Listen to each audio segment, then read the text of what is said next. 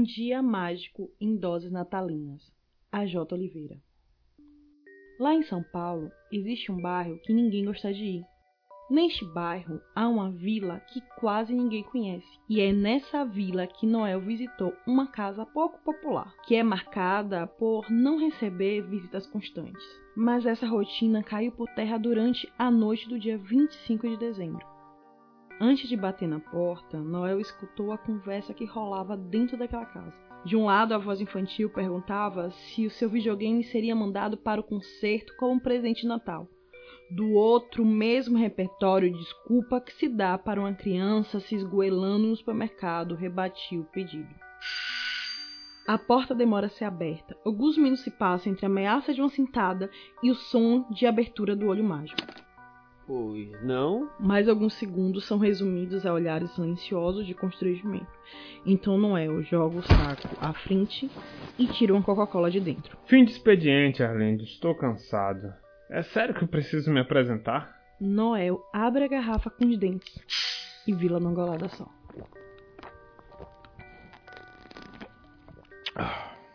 Como sabe o meu nome? Noel respira fundo em busca de paciência e guarda um palavrão para si. Após uma longa explicação sobre fenômenos natalinos, dois passos colocaram Noel para dentro da casa, mal pintada, mal arrumada e sem um enfeite de Natal que fosse. Me desculpe não ter nenhum café para te oferecer. É que eu não estava preparado Eu pra... sei, eu sei. E pela barba por fazer, pela roupa amassada e além do pff, hálito de bar vazio, imagino que você prefira bebidas que não vão ao fogo, certo? Respondeu Noel enquanto mergulhava o traseiro no estofado. A atmosfera de constrangimento aumentou até ser quebrada por uma risada de Noel por trás da barba. é brincadeira, Arlindo. Vamos lá, quem não gosta de tomar um quentinho de vez em quando, né? Não me olha com essa cara. Já estou há quase 24 horas trabalhando. Será que não mereço algo do tipo? É. Se você quiser, eu tenho 12 anos aqui. Comprei hoje. Não, não. Se eu aceitar um presente no dia de hoje, a Coca tira meu patrocínio. Vamos fazer assim. Eu vou comprar sua garrafa e então bebemoramos o fim do Natal. O que acha? Noel retirou cinco notas de cem do saco vermelho.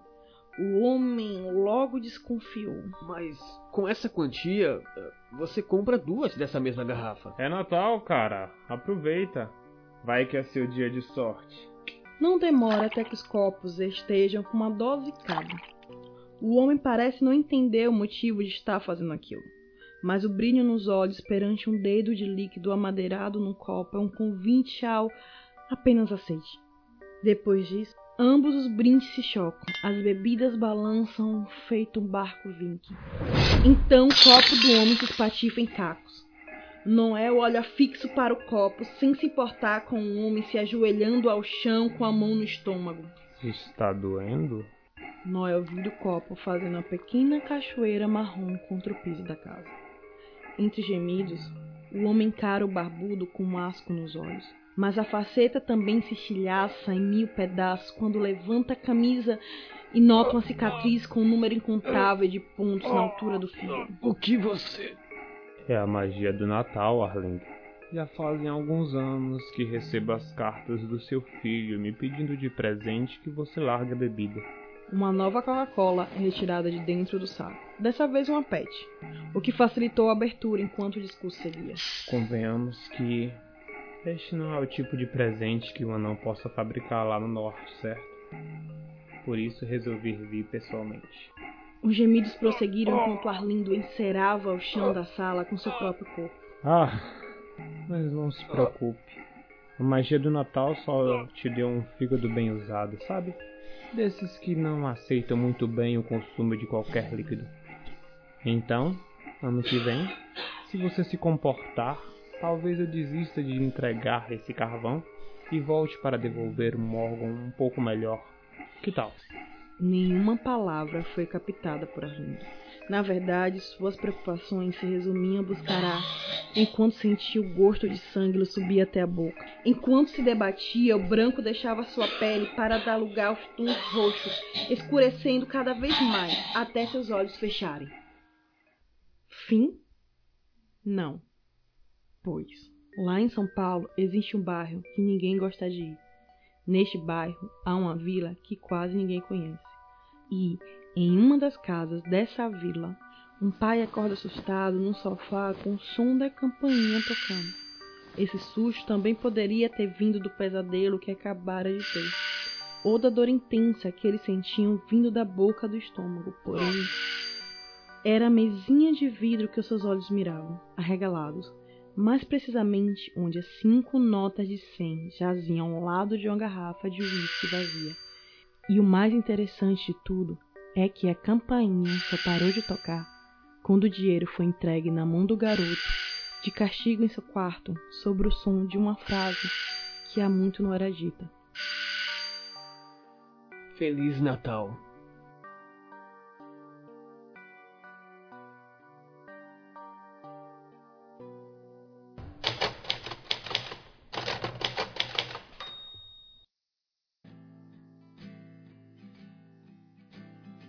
Olá pessoas, sejam bem-vindos a mais um episódio do Entre Ficções, o seu podcast de audiodrama e entrevistas de literatura de ficção nacional.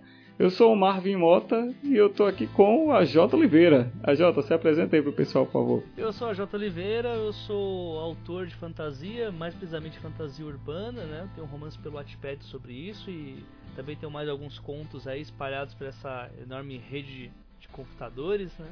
Eu sou host de um podcast chamado Os Doze Trabalhos do Escritor, que é um podcast de entrevistas com autores falando sobre escrita criativa, e também de um podcast chamado Desafio Ex Máquina, que eu faço lá pela rede do 30 Minutos, junto com a Janaína Bianchi, onde a gente convida autores para desenvolver uma história totalmente no improviso, uh, com ICs mandados pelos ouvintes. E tamo aí convite do Marvin para falar aí sobre um pouquinho do que eu do que eu criei, do que eu faço e Seja lá quais foram as perguntas que ele me mandar também. Beleza. Então, Jota, primeiro eu quero dizer para você que eu estou muito feliz por você estar aqui, cara. É, até porque o meu início de conhecer, assim, mais a fundo o meio literário e tal, quando eu decidi conhecer as coisas como funciona, foi através do 12 Trabalhos. Ah, eu não sabia disso, hein? Não sabia. Ajudou muito.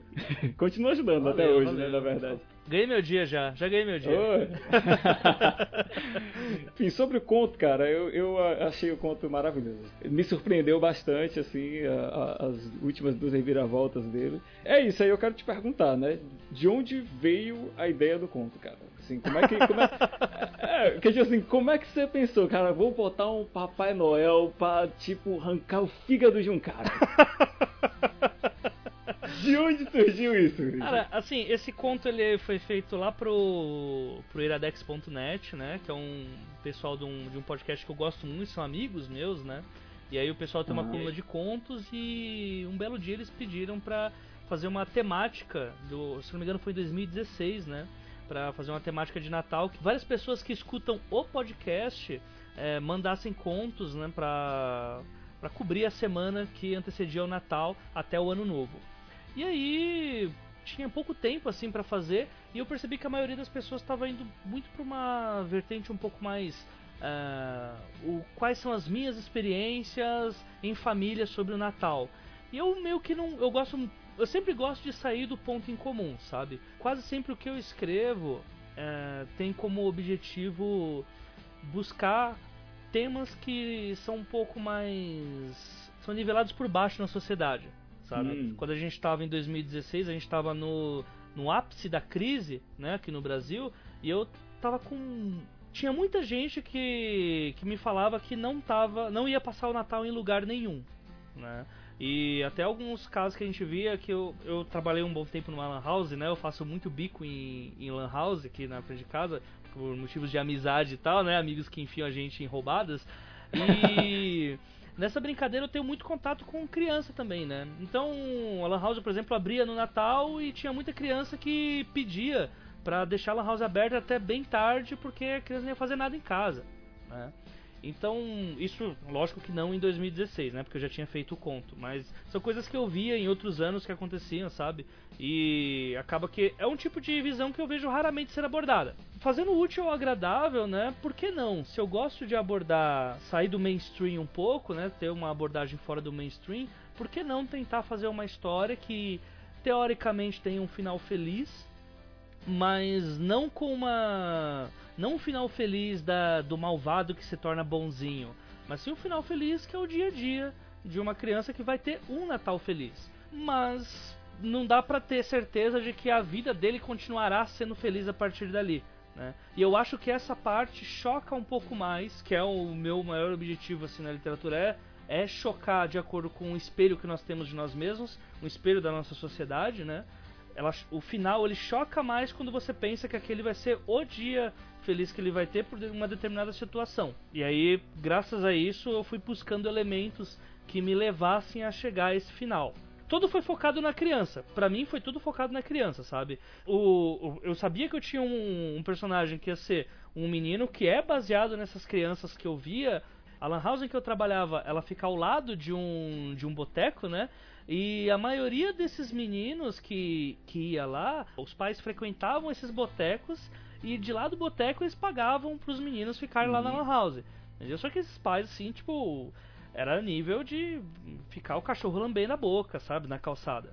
Nossa. Eu ligava uma coisa a outra e da minha família também tem caso de alcoolismo, né? Aí eu fui pesquisar um pouco sobre alcoolismo, sobre é, se isso retrata um pouco da nossa realidade é, nacional, né? Um pouco da nossa realidade como brasileiros. E aí eu vi que sim, e que dava pra, pra abordar o tema dessa forma. Aí tipo, ter o elemento Papai Noel ali era praticamente ali, é, um tanto quanto óbvio, né? Por causa que a gente estava tratando sobre Natal. E aí eu precisava só de uma ligação. Como que eu faço para passar a mensagem X tendo um menino em uma situação, o pai em uma situação e qual é o elo que vai é, ser colocado entre esses dois personagens para eu ter um plot na história. E aí entra a ideia do Papai Noel, é, que é um Papai Noel no de saco cheio, né? É um Papai Noel já no, no fim do expediente. Ele tanto é que o conto ele não se passa no Natal, ele, se, ele não se passa exatamente no Natal, né? Na véspera do dia 24 pro dia 25, mas do dia 25 pro dia 26, que já é o Papai Noel já no fim do expediente dele, chateado, né? E tendo que praticamente lidar com os ossos do ofício e não com as crianças felizes que normalmente ele lida. Né? Inclusive, isso foi um direcionamento que eu dei pro DJ, que fez a voz do, do Papai Noel, beijo DJ. É, eu falei, cara, que eu falei, cara, pensa assim, Papai Noel tá de saco cheio, ele não aguenta mais, bicho. E aí ele falou, não, beleza, tá tranquilo. E aí o Papai Noel, Papai Noel tá na, com a voz de quem tá de saco cheio mesmo, cara. É, aquela coisa, cara, de assim, é algo que eu, como posso dizer, ele, ele tá de saco cheio, porém ele tá tentando manter o script, sabe? Eu penso muito nessa, nessa ideia, porque tem aquele clichêzão do personagem ser marrento já, né? O personagem cínico e tal.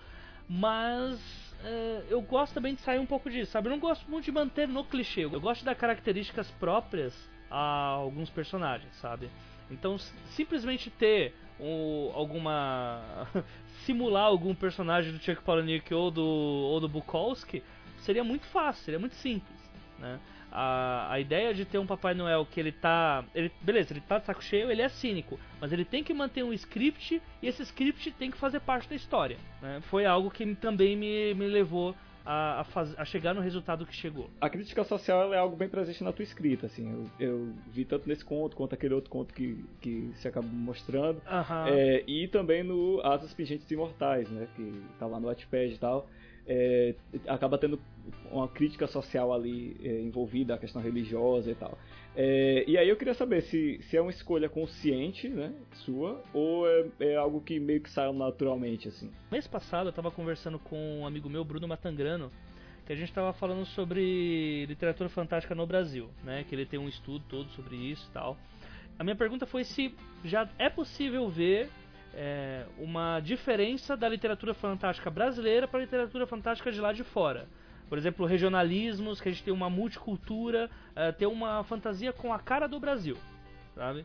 E foi algo que na hora tava, inclusive o Enéas tava no carro também, a gente tava a gente começou a discutir sobre isso, só que a gente não chegou a um ponto final. A gente começou a entrar em autores que a gente acha que que parecem muito Brasil, não tem como não citar o Bianco com os vampiros de Osasco dele, né? Citar um pessoal como um pessoal até da mais antiga, Rubem Fonseca, que faz isso muito bem, ou senão Nelson Rodrigues, que assim, Nelson Rodrigues é, mesmo não, esses caras não sendo da, da Fantástica, né? Mas são caras que sabem retratar os problemas que nós temos no Brasil. E quando eu, eu penso assim no, nessa parte de licen, ou licença poética ou na foi como que você você colocou na crítica social, né? Isso. Ou pensar na crítica social, eu, eu acho que é natural se você quiser retratar o Brasil como ele é, você vai ter que colocar o dedo em algumas feridas que são do nosso cotidiano. Uhum. Né? Quando eu penso em narrar, por exemplo, no caso, você deu o exemplo do do Asas, né? Sim. E o, o Asas é uma história em que eu tenho um garoto esquizofrênico é, que tem problemas com uma com uma família neopentecostal. Né? E a esquizofrenia ela tem problemas de você ouvir vozes e tal, e que é algo que no passado já foi muito condenado pela igreja. Né? Então eu liguei um ponto ao outro, uma, o IC foi o que levou esse tipo de conflito, só que não tinha como eu só, eu, por exemplo, abordar a mãe do personagem, que a, a, personagem vai ter preconceito com ele, como se fosse a mãe do daquele filme Orações para Bob, por exemplo, sim, que é, sim. não sei se você assistiu, que é a mãe que tem problema com a mãe é, que é de uma religião neopentecostal também, que ela tem problemas com o filho porque ele é homossexual. Né? Não tem como abordar dessa forma, porque não é o jeito brasileiro. As, a, os pontos que aquela mãe tinha é, não são os mesmos pontos que uma mãe aqui no Brasil teria. Então aqui eu vou ter uma presença religiosa muito mais forte do que a de lá, só que uh, alguns pontos de religião, mas com um pouquinho de ignorância, entendeu? Que lá já não tem tanto assim. Na Orações para Bob você vê que é uma mãe um pouco mais consciente é, de acordo com a época, né? Que tinha um certo preconceito por, por homossexuais serem mais propensos a HIV, porque na época se achava isso, né? Então são outros dilemas, são outros dramas. Para eu aperfeiçoar isso pro Brasil, são outros pontos que eu tenho que colocar. Já no, se eu for abordar um Natal ruim para uma para uma criança e for um Natal que vai que vai melhorar depois por causa dos pais, quais são os problemas que a gente tem com os pais aqui? Ou eu vou abordar abuso, ou eu vou abordar é, alcoolismo, que a gente tem, inclusive com a curiosidade que em 2016 é, o Brasil superou a média mundial de consumo de álcool. Né? Isso diz muito sobre, a, sobre isso. Foi como foi na época que eu fiz o conto. É, é algo que eu lembro que eu estava colocando no meu outline para servir como base. Enfim, eu acho que a crítica social é, nesse ponto ela é natural se a gente tentar tratar os personagens como a gente trataria uma história no Brasil. São os dramas que a gente vive no Brasil. Né? Por exemplo, se eu fosse abordar o problema do alcoolismo, só que na Itália, eu não sei se seria a mesma coisa. Entendeu? Eles não têm uma propensão ao álcool tão grande quanto Sim. nós temos. E principalmente, não seria nenhuma garrafa de uísque, por exemplo, que seria usada. Né? seria outra, outro tipo de bebida. Então, esse, eu acho que o, quando você escreve algo, tem que se pensar nesse tipo de ponto. Tudo é em cima do e si que eu faço. Eu vou ter um problema desse, um problema entre um filho e um pai, um problema relacionado ao alcoolismo. Então, o alcoolismo normalmente infere que grana, problema de dinheiro. Alcoolismo, pai solteiro, falta de dinheiro pro filho, ou seja, faltou um, faltou um presente pro filho. A história vai pedindo, entendeu? E aí se eu fizer isso, tá, então eu, eu posso fazer essa dupla, esse pai e esse filho, uh, o filho com um problema com que o pai não dá dinheiro para ele para fazer alguma coisa, e o pai que é um alcoólatra inverterado, eu posso fazer ele ser em classe média, classe alta? Não posso, porque senão não faz sentido. A história não pede isso, sabe? Eu acho que a crítica social ela já fica incrustada no que as histórias pedem. A não ser, é claro, que você, seja, você queira só fazer uma história. É, sei lá, um passatempo pra. sei lá. É, eu, eu, não, eu, não, sei, eu não consigo nem imaginar assim, uma história que não tenha um conflito que realmente é, não vá botar o leitor para pensar, sabe? Não, não entra na minha cabeça. E esse é exatamente o, o, o ponto da minha próxima pergunta. Ô, louco, estamos sintonizados, estamos sintonizados. Tio, você acredita que, que, que o escritor ele tem meio que uma obrigação de tratado social no texto? É, principalmente assim, no momento político que a gente vive no, no Brasil, né? É, e é, eu vou acabar datando esse episódio falando que eu vou falar, mas, é, mas assim tem rolado é, no meio dos autores assim uma discussão sobre a questão do se posicionar ou não se posicionar, né? E alguns afirmam que sobre não se posicionar no sentido de, de acabar afetando os leitores de uma percepção social diferente, né? Ou acabar perdendo leitores e tudo mais. E aí eu quero perguntar assim, se você acredita que o escritor ele tem meio que uma obrigação de tratado social no seu texto, ou que isso não é necessário? Prefiro partir essa pergunta em duas. Primeiro, é necessário se posicionar no texto. Segundo, é necessário se posicionar fora do texto, né? Eu acho que é o, o ponto principal aqui. Eu acho que não em nenhuma das duas, porque eu acho que ninguém tem que nada. Né? Vou ser bem sério. Não, eu acho que é, eu prefiro ler alguma crítica, não necessariamente social, sabe? Pode ser uma crítica, cara, a muitas coisas, assim. Pode ser uma crítica a uma determinada indústria, a um determinado ato, a, ou uma crítica à sociedade em si. Porque uhum. também tem, a, tem um ponto que é muito importante a gente falar que não adianta você ter o objetivo de fazer algo que vai ter uma crítica social foda.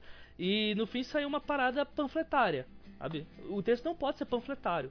Eu não, o, eu não vou conseguir dar um exemplo agora de uma obra uhum. que seja completamente panfletária, mas não é legal haver nitidamente um viés, sabe? De, por exemplo, ah, eu vou fazer agora um livro em que o mundo é socialista, é, que o, sei lá, o socialismo venceu, o comunismo está aí reinando no mundo e a população é toda feita de imbecis e aí eu começo a escrotizar o mundo e falar, tipo, nitidamente o autor tá com um viés ali muito, sabe, tá panfletário pra caramba e é chato. De cara a gente já entende o que, que o autor quer passar. E isso vai alterar completamente os plots, sabe? As viradas vão começar a ser previsíveis, o clímax vai ser previsível, e talvez não seja isso que a história esteja pedindo. Sabe? Se é para surpreender, a história pede coisas. E a gente tem que dar. Sobre se posicionar fora, aí eu realmente acho que não é obrigado a se posicionar, mas é interessante que seja feito por motivos básicos de viver em sociedade. Uh, o escritor é um artista e o artista uh, tem fãs, né? E eu acho que é muito mais fácil a gente se posicionar assim, é, que é, muito difícil de sobre se posicionar hoje no Brasil, né? Que tem muita gente que acha que falar, tipo, é, chupa vermelho, chupa azul é se posicionar, né? E não é bem assim que a coisa funciona. É, eu, tipo, eu acho muito mais de, tranquilo você se posicionar para dar um exemplo para as pessoas, é, mas sem ser extremista, do que você simplesmente ficar na sua e não fazer diferença ou você quer fazer uma diferença ou você simplesmente não, não quer fazer nenhuma. Eu acho que, pelo menos, quem quer criar, quem cria, uhum. né? Pessoas que criam querem fazer alguma diferença. É, eu acho que está sendo muito. Estão elevando muito a importância do posicionamento político, sabe? Tipo, parece que a. Parece que estamos em um tempo de ditadura, sabe? Que as pessoas acham que você se posicionar em algo nossa, eu vou perder meus leitores. Ah, eu vou ganhar mais leitores.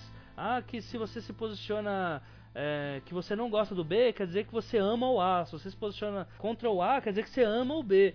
E não é bem assim que funciona, sabe? Eu acho que é interessante se posicionar, mas tem que saber se posicionar. Você não pode só ser extremista. Uhum. Né? Mas mesmo assim, eu não acho que seja obrigado ninguém se posicionar ou calcar o livro em alguma bandeira. Não, não acho que seja necessário isso. Acho que é. Resumindo, é o que eu falei no comecinho. É, ninguém tem que ir nada. tipo, faz, faz o que quiser. Eu acho que quem quer fazer diferença, faz. Mas é, não use isso pro mal, né? Primeiramente. Sim. E se é pra, pra fazer diferença, cara. Tipo, cara, que seja você mesmo, sabe? A gente teve agora o, o Felipe Castilho que publicou A Ordem Vermelha. E o pessoal quer falar que a Ordem Vermelha porque ele é petralha, Nossa, tem um monte de coisa cara, que tem. Sério? Não, os comentários são maravilhosos, cara. Os comentários são incríveis. Inclusive, leiam a Ordem Vermelha, viu? Leiam que é um livro muito legal, eu tô no comecinho dele, maravilhoso, assim. E ele trata alguns temas assim mais é, sociais, né? De, de políticas sociais, né? Não de posicionamento, mas de políticas sociais. Uh, que são bem interessantes, uh, ideais de pessoas que querem mudar o mundo, e acho que isso é uma coisa de esquerdista safado e tal. e cara, assim, é, entendeu? O objetivo do livro não era esse. Tanto é que, cara, o roteiro. Tipo, tem muita coisa ali que foi o Omelete quem fez e chamaram o Felipe para participar de um projeto. Então, cara, aí você me fala, porra. Quer dizer que tá falando que o, o Omelete também é esquerdista? Porra, me ajuda, cara. cara. Cara... O Omelete nem uma pessoa é, caramba. Entendeu? ok, ok. Então, cara, mudando de assunto. É, você publicou Asas Pingentes Imortais no Wattpad, né? É, e o que, que, te fez optar por essa plataforma? Assim? Quando eu estava publicando 12 trabalhos, eu já tinha o objetivo de publicar, eu já tinha o texto feito já do Asas, uhum. e aí tinha outro nome inclusive, mas uma coisa que eu prego no 12 trabalhos, que foi o que eu aprendi, né, é que para você ser autor hoje você tem que ter público. Eu vou falar muito tecniquez, então me desculpem, gente, foi mal. Okay. Né? E aí o pessoal, ah, mas pô, você tá me tirando, como é que eu vou ter público antes de lançar meu livro? E é isso. Eu tenho um podcast, o podcast me atrai um certo público. De início, o podcast era uma plataforma para mim, para adquirir público, para divulgar meu, minhas histórias, meu livro, e em conjunto a isso, uh, conseguir conhecimento também e passar para os outros. Depois, virou uma coisa um pouco mais social, assim, para mim. Foi a ideia de trazer, levar conhecimento para as pessoas de uma forma gratuita é, e um conhecimento ímpar, né? Que normalmente elas só vão ter em oficinas. O Romance no Notepad foi uma continuação disso, porque apesar de eu ter o romance, também queria ter números, mas eu também queria ter feedback das pessoas. Então eu também comecei a publicar pelo Wattpad, porque o Wattpad hoje é uma plataforma que está sendo vista pelas editoras. Tem autores hoje do Wattpad que são convidados pelas editoras para serem publicados. Quando eu falo editoras, não é editora para você pagar e publicar. Esses caras não pagaram nada. Eles, eles simplesmente chegaram lá, eles têm um público, a editora vai olhar para aquele público e falar, pô, vamos investir nesse cara. Se esse público aqui tem o um livro digital que eles têm que ler no computador, porque até no celular é meio ruimzinho de ler no iPad, né? Uh, será que esse pessoal não vai querer um livro físico? Uhum. Será que esse pessoal não vai querer na Amazon, não vai querer dar dinheiro para esse autor? Eu tinha muitas dúvidas sobre a minha história no que se refere ao público na época em que eu publiquei. Porque na minha cabeça, eu pelas minhas pelas minhas origens, eu gosto muito de escritores que são mais adultos, né? Eu gosto do Rick Riordan, gosto da J.K. Rowling, mas eu eu gosto de uma coisa que vai, vai um pouquinho mais além, um, um pouquinho mais de gore, sabe? Um pouquinho mais de violência. Eu gosto mais disso. Então eu ficava muito em dúvida do, da questão do meu público. Então eu fui lá no Watchpad ver quem são as pessoas que estão lendo meu texto. Aí conforme eu fui vendo as pessoas comentando, aí eu fui ter uma confiança maior, fui saber alguns pontos uh, de virada que a minha história podia ter e outros que não. Uh, vi o que estava encaixando mais e o que não estava. E acabou que boa parte dos meus leitores do Watchpad viraram praticamente meus leitores beta que esperam semana a semana um capítulo meu ser lançado. É uma experiência assim, cara, maravilhosa, porque se tem um problema, problema não, vai, mas se tem um, um ossos do ofício que a literatura tem, é que você produz muita coisa primeiro e quando você vai ver os louros daquilo, você já está produzindo outra coisa. Então mal dá tempo de comemorar. O Watchpad ele já ele não deixa isso acontecer, né? Porque você está tendo feedbacks constantes. Você está publicando ali, uh, aí você está, sei lá, pegando um ônibus, chega lá uma notificação de alguém comentou na tua obra, e aí você começa a comentar também e começa a conversar com o leitor, sabe? É uma experiência muito gostosa assim, de ter e é uma plataforma que eu apostei nela, sabe? Porque se ir bem, né, pode ser chamado por uma editora. E também por um último ponto, até porque eu já estou me alugando demais nessa resposta. Uh, eu acho que o autor ele tem que chutar para todos os lados, sabe? Tem que atirar em todos os alvos possíveis. Então eu tenho um podcast que pode ter muito público. Eu posso ter um texto no Watchpad que pode ter muito público. Eu posso ter contos no Insights que podem me engajar bastante público também. Eu posso aparecer em palestras, posso aparecer em outros podcasts, igual está acontecendo agora, posso ser citado por outros autores, e alguém, uma hora, tipo, é aquele, aquela questão do marketing, uma hora a, a, marca converte.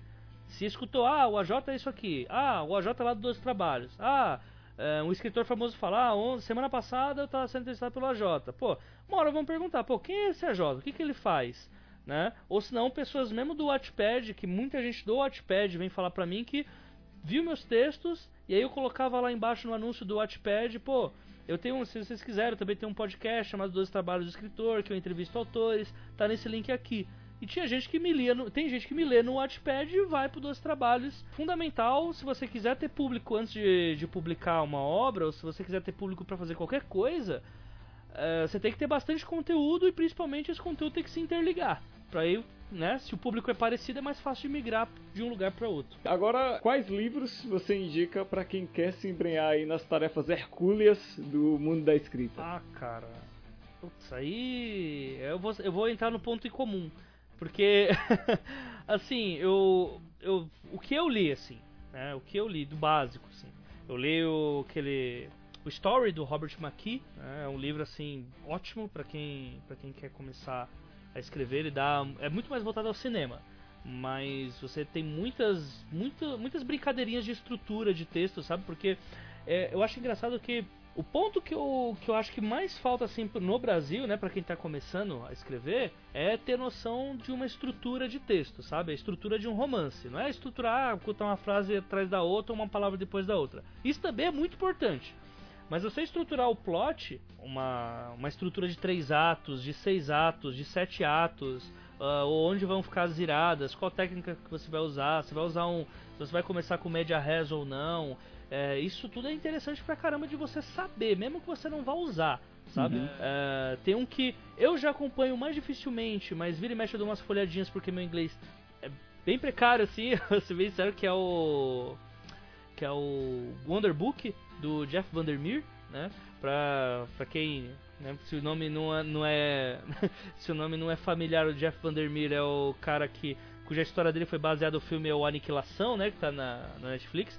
Sobre escrita é fundamental, né? Sobre escrita, inclusive sobre escrita ele é, é gostoso de você ler, exatamente porque a primeira parte dele me surpreendeu muito, que é a história do King, uhum. como ele desde que ele começou a ganhar os primeiros 25 centavos dele, que a mãe dele pagava pelos continhos que ele fazia, que ele, detalhe, ele imitava dos filmes que ele, dos filmes de terror que ele, que ele assistia, né? Uhum. Só pra ficar a dica aí. Ele narra a primeira parte do livro dele desde esses primeiros centavos até a, as últimas publicações que ele fez, né? Até quando ele se consolidou como um, um autor, né? Desde a, até a, a primeira venda, né? A venda da Carrie, né? O Carrie Estranha, que foi o, o boom dele, né?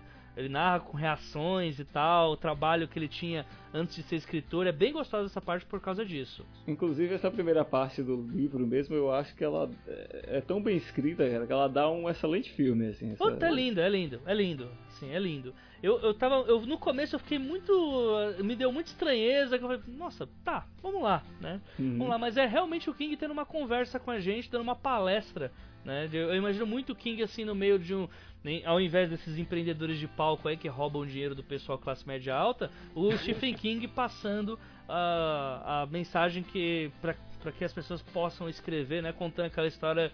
Que assim, o finalzinho dela é você, tipo, é chorar, né? Você chora mesmo na história. eu, eu me segurei muito em algumas partes, assim, que é uma história muito bonita.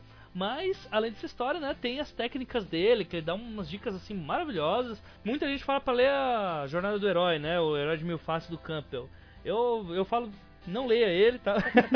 Brincadeira, mas leia com restrições, sabe? Leia, mas nunca leve ao pé da letra, porque tá muito batido. Se você leu o Vandermeer, por exemplo, ou o, o Maqui, tem, você praticamente já leu aquele livro. Aquele ali é só para você ter noção da raiz. Hum. É, e assim, para mim, acho que esses. E principalmente ler livros bem escritos. Livros bem escritos é fundamental. Principalmente sendo nacionais, né? Nacionais que escrevem bem. Ah, aqui no Brasil, é, dá pra ler, por exemplo, o. Tem um cara que, lê, que escreve muito bem, vamos ver, que é o Felipe Colbert que é o editor hoje da Novo Conceito, foi meu tutor um tempo, inclusive. Uh, os romances dele, apesar de não serem histórias que uh, não são fantasia, não são ficção científica, tem muito uma, uma pegada mais romântica, né? Um, quase um chiclete. Dá pra, dá pra dizer assim, ele que não me escute, mas ele também tem romance policial, mas é um cara que escreve assim super bem, escreve direitinho, estrutura bem os textos. Uh, o Eric Novello, né? Leia o Eric Novello que ele escreve assim muito, muito, muito bem. Inclusive, tô lendo agora o Ninguém Nasce Herói e eu indico ah, fortemente, cara. Nossa, ainda não terminei, mas é. Putz, tô, já tô apaixonado. Que livro maravilhoso.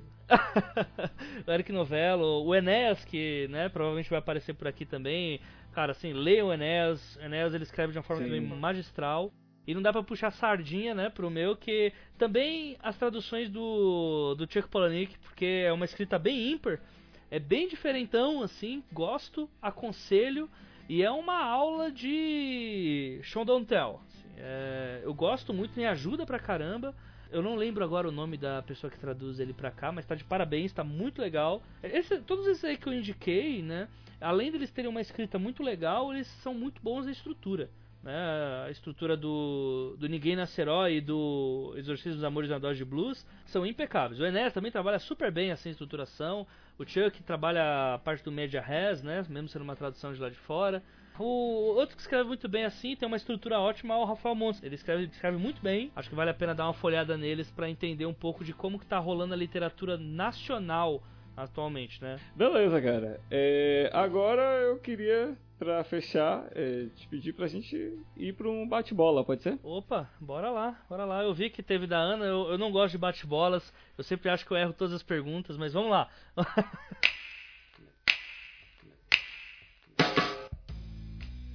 Um autor.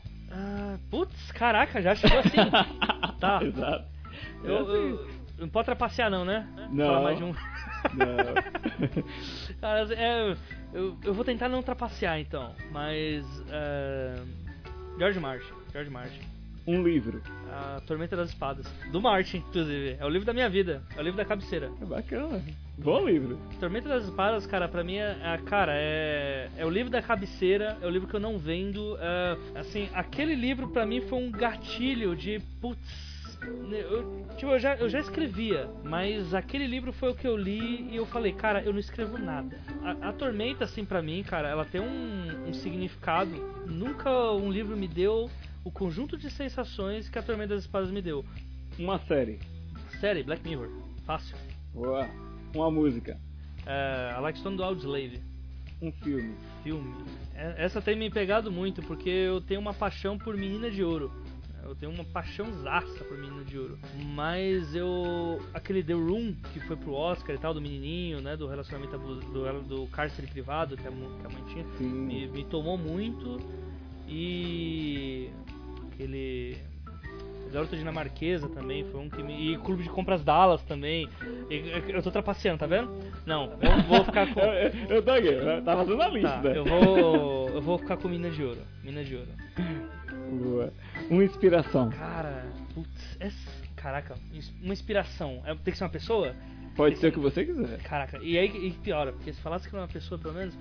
Cara, uma inspiração pra mim. Tá, agora eu vou fugir totalmente do, do escopo. O senhor Adenor Leonardo Bach. É seu pai? Não, é o Tite, técnico da seleção brasileira hoje. Uma inspiração. Eu não esperava isso, cara. Eu sou paulista, né? Então, eu e sou muito, eu gosto muito de futebol, gosto muito de futebol. Assim, eu não aparento, não mostro isso na minha literatura ainda, mas eu gosto muito de futebol. Tenho duas paixões, uma é o futebol, outra é o xadrez. E eu vejo futebol como um jogador de xadrez, sabe? Eu gosto da tática, eu gosto da é, meio que até análise de guerra, assim, campo de batalha, sabe? É, Quanto, quantos em que lado do campo tem que ter tantos jogadores pra facilitar determinado tipo de ação. O senhor Adenor, né, o professor Tite faz a mesma coisa. É, Aqueles 22 caras, ele analisa aquela porra como se fosse um campo de batalha. Ele é, realmente me admira muito e é um cara que, desde que ele era um técnico de futebol começando, ele passou por problemas que eu vejo que o mercado literário tem hoje. Nossa, olha que, que né, Olha o link. né? Olha que link que ele vai fazer. Porque assim, o, a gente tem um problema no, no futebol brasileiro que são é, times que acham que os técnicos eles têm que efetuar um trabalho de curto prazo. Foda-se, tem que dar certo. É aquela, muito parecido com o que a gente tem no mercado literário. Mercado não, de pessoas que querem entrar no mercado literário, de que eu vou ter a ideia e se essa ideia não der certo, já era. Tipo, acabou, não sou mais escritor, senão eu vou pagar pra publicar isso, independente se tá bom ou não. E o Tite é um cara que assim, ele. E aí ele chegava nos grandes times e era excluído porque falavam que ele não tava no nível, tiravam ele do time em pouquíssimo tempo, mesmo fazendo bons trabalhos, porque aqui o que importa é o resultado. E aí chega uma hora que ele sai do país pra fazer uma, uma jornada do herói dele ali, pra se aperfeiçoar pela Europa. E quando ele volta, ele ganha tudo e chega até o topo do, né, o topo do mundo, que é delegar uma seleção. É um, por isso é uma, é uma puta inspiração, Tite. Mas tem outro, mas essa é a primeira que me aparece. Um herói. Eu vou ficar com o Snape, vou ficar com, com o Severo Snape. Ah, vai ter gente que vai me bater. Mas pra, é um herói, pra mim é um herói.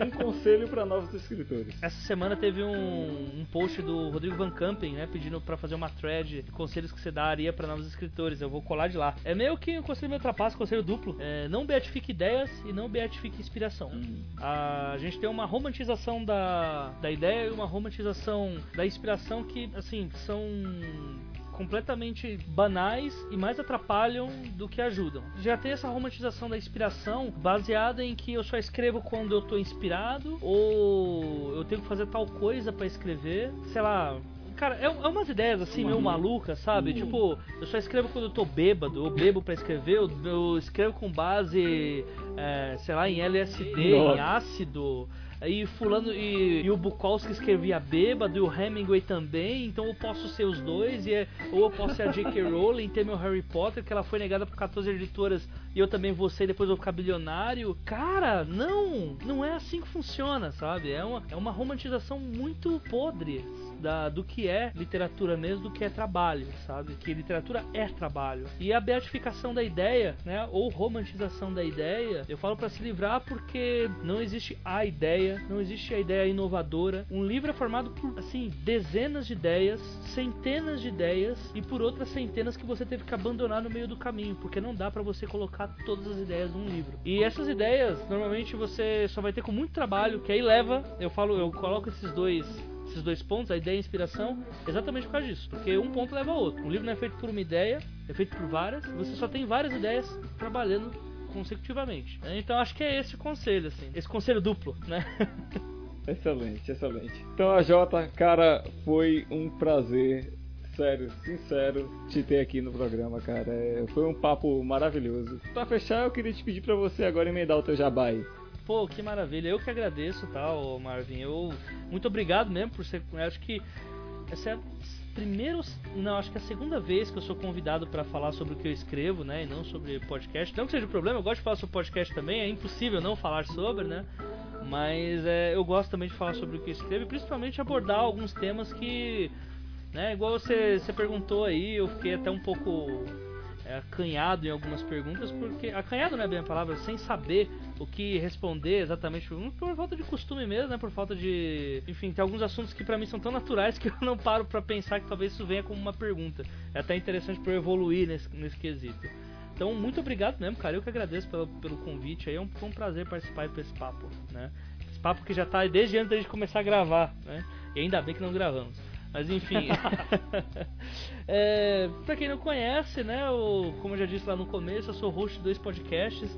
Primeiro podcast é o, Os Dois Trabalhos do Escritor. É um podcast que entrevista grandes nomes da literatura nacional, tanto escritores, quanto editores, quanto produtores de conteúdo. Todo episódio abordando um tema diferente do mercado literário e com o escritor passando as próprias experiências para vocês. Tudo gratuito, bonitinho e aí desmistificando alguns probleminhas aí que as pessoas veem no mercado, como por exemplo, como ganhar público antes de ter o seu, antes de ter seu livro publicado, uh, como lidar com o editor, o que, que você faz com o seu manuscrito, enfim, todas as questões vão ter autores de verdade já publicados, alguns até mais famosos que outros, falando sobre uh, como que você pode resolver seu problema, pelo menos dando algumas dicas de como ajudar aí na publicação do seu futuro romance. O 12 Trabalhos ele está disponível lá pelo site do leitorcabuloso.com.br, lá na abinha 12 Trabalhos, ou também pelo feed, né, onde você pode assinar e escutar pelos agregadores de podcast aí do seu celular.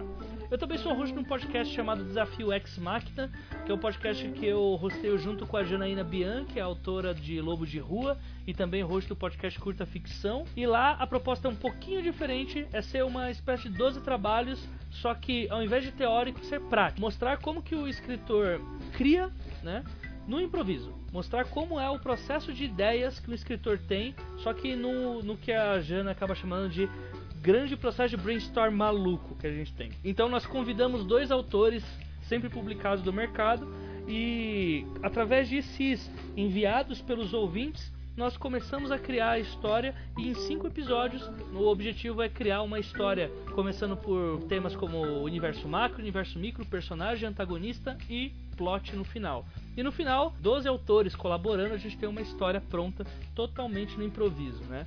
E esse podcast está disponível lá pela rede de podcast 30 Minutos. No 30minutos.com.br. Terminando porque eu já estou indo longe demais desse jabá, o meu romance pelo Wattpad é o Asas Pingentes e Imortais. Provavelmente o Marvin vai deixar aqui o link para vocês. É uma história, uma fantasia urbana para jovem adulto, em que eu tenho como protagonista o Benjamin, que é um menino que ele tem esquizofrenia e tem problemas com uma família neopentecostal por causa disso.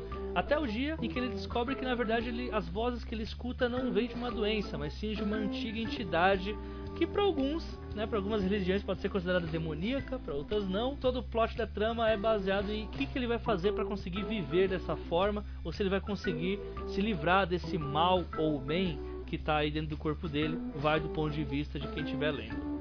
Então é isso, cara. Sim, novamente, muito obrigado. É isso, eu que agradeço. Prazerzão aqui participar e espero também comparecer aqui novamente para falar sobre outra obra, outro conto, outros assuntos também. Foi um prazerzão. Obrigado. Beleza. E eu agradeço também a você que está ouvindo esse episódio.